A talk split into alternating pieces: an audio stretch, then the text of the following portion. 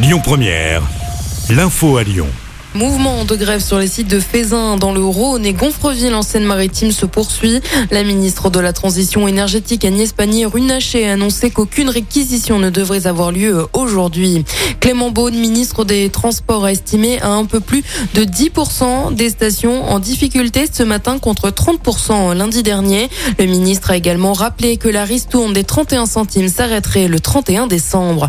Le ministre de l'Intérieur Gérald Darmanin est attendu à Lillers dans le Pas-de-Calais aujourd'hui aujourd'hui pour les obsèques de Lola, 12 ans, retrouvée dans une malle à Paris il y a une dizaine de jours. La présence du ministre a été validée par la famille qui annonce que la cérémonie est ouverte à toutes les personnes qui le souhaitent. L'inhumation, elle, aura lieu dans la plus stricte intimité. Trois motions de censure examinées aujourd'hui à l'Assemblée nationale. Motion déposée par la NUP et par le Rassemblement national suite au recours au 49.3 du gouvernement, tant pour le budget 2023 que sur le budget de la sécurité sociale. Pour rappel, le recours au 49.3 permet de faire passer une mesure sans la soumettre au vote des députés. Il était pressenti pour récupérer son poste. Il renonce finalement.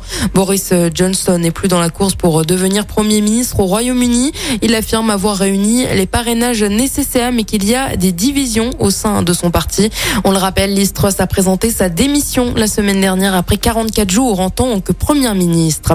Le tunnel Broto-Servian est intégralement fermé à la circulation il ne rouvrira pas avant l'été 2023. Ce sera alors une réouverture partielle avec un seul accès par le boulevard des Brotteaux.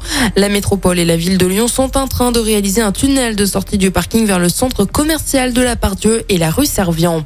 Ce week-end, le métro B est à l'arrêt dans le but de poursuivre les travaux nécessaires à son extension jusqu'à Saint-Genis-Laval, hôpital Lyon-Sud. Des bus relais sont mis en place entre les stations de Gare Pardieu, Vivier-Merle à Gare d'Oulin. Toutes les 6 à 15 minutes. Il est également recommandé d'emprunter les lignes T1, C2 ou 70 pour se déplacer entre Gare Pardieu, Vivier-Merle et Charpennes, Charlernu. Après deux reports, la vente des actions d'OL Group à Eagle Football est fixée au jeudi 17 novembre. OL Group indique que la signature n'est plus qu'une affaire de finalisation de documents. Ce nouveau report s'explique par la finalisation par Eagle Football de la documentation détaillée aux autorisations habituelles et aux procédures de vérification interne auprès du groupe OL. Écoutez votre radio Lyon Première en direct sur l'application Lyon Première, lyonpremière.fr et bien sûr à Lyon sur 90.2 FM et en DAB+. Lyon Première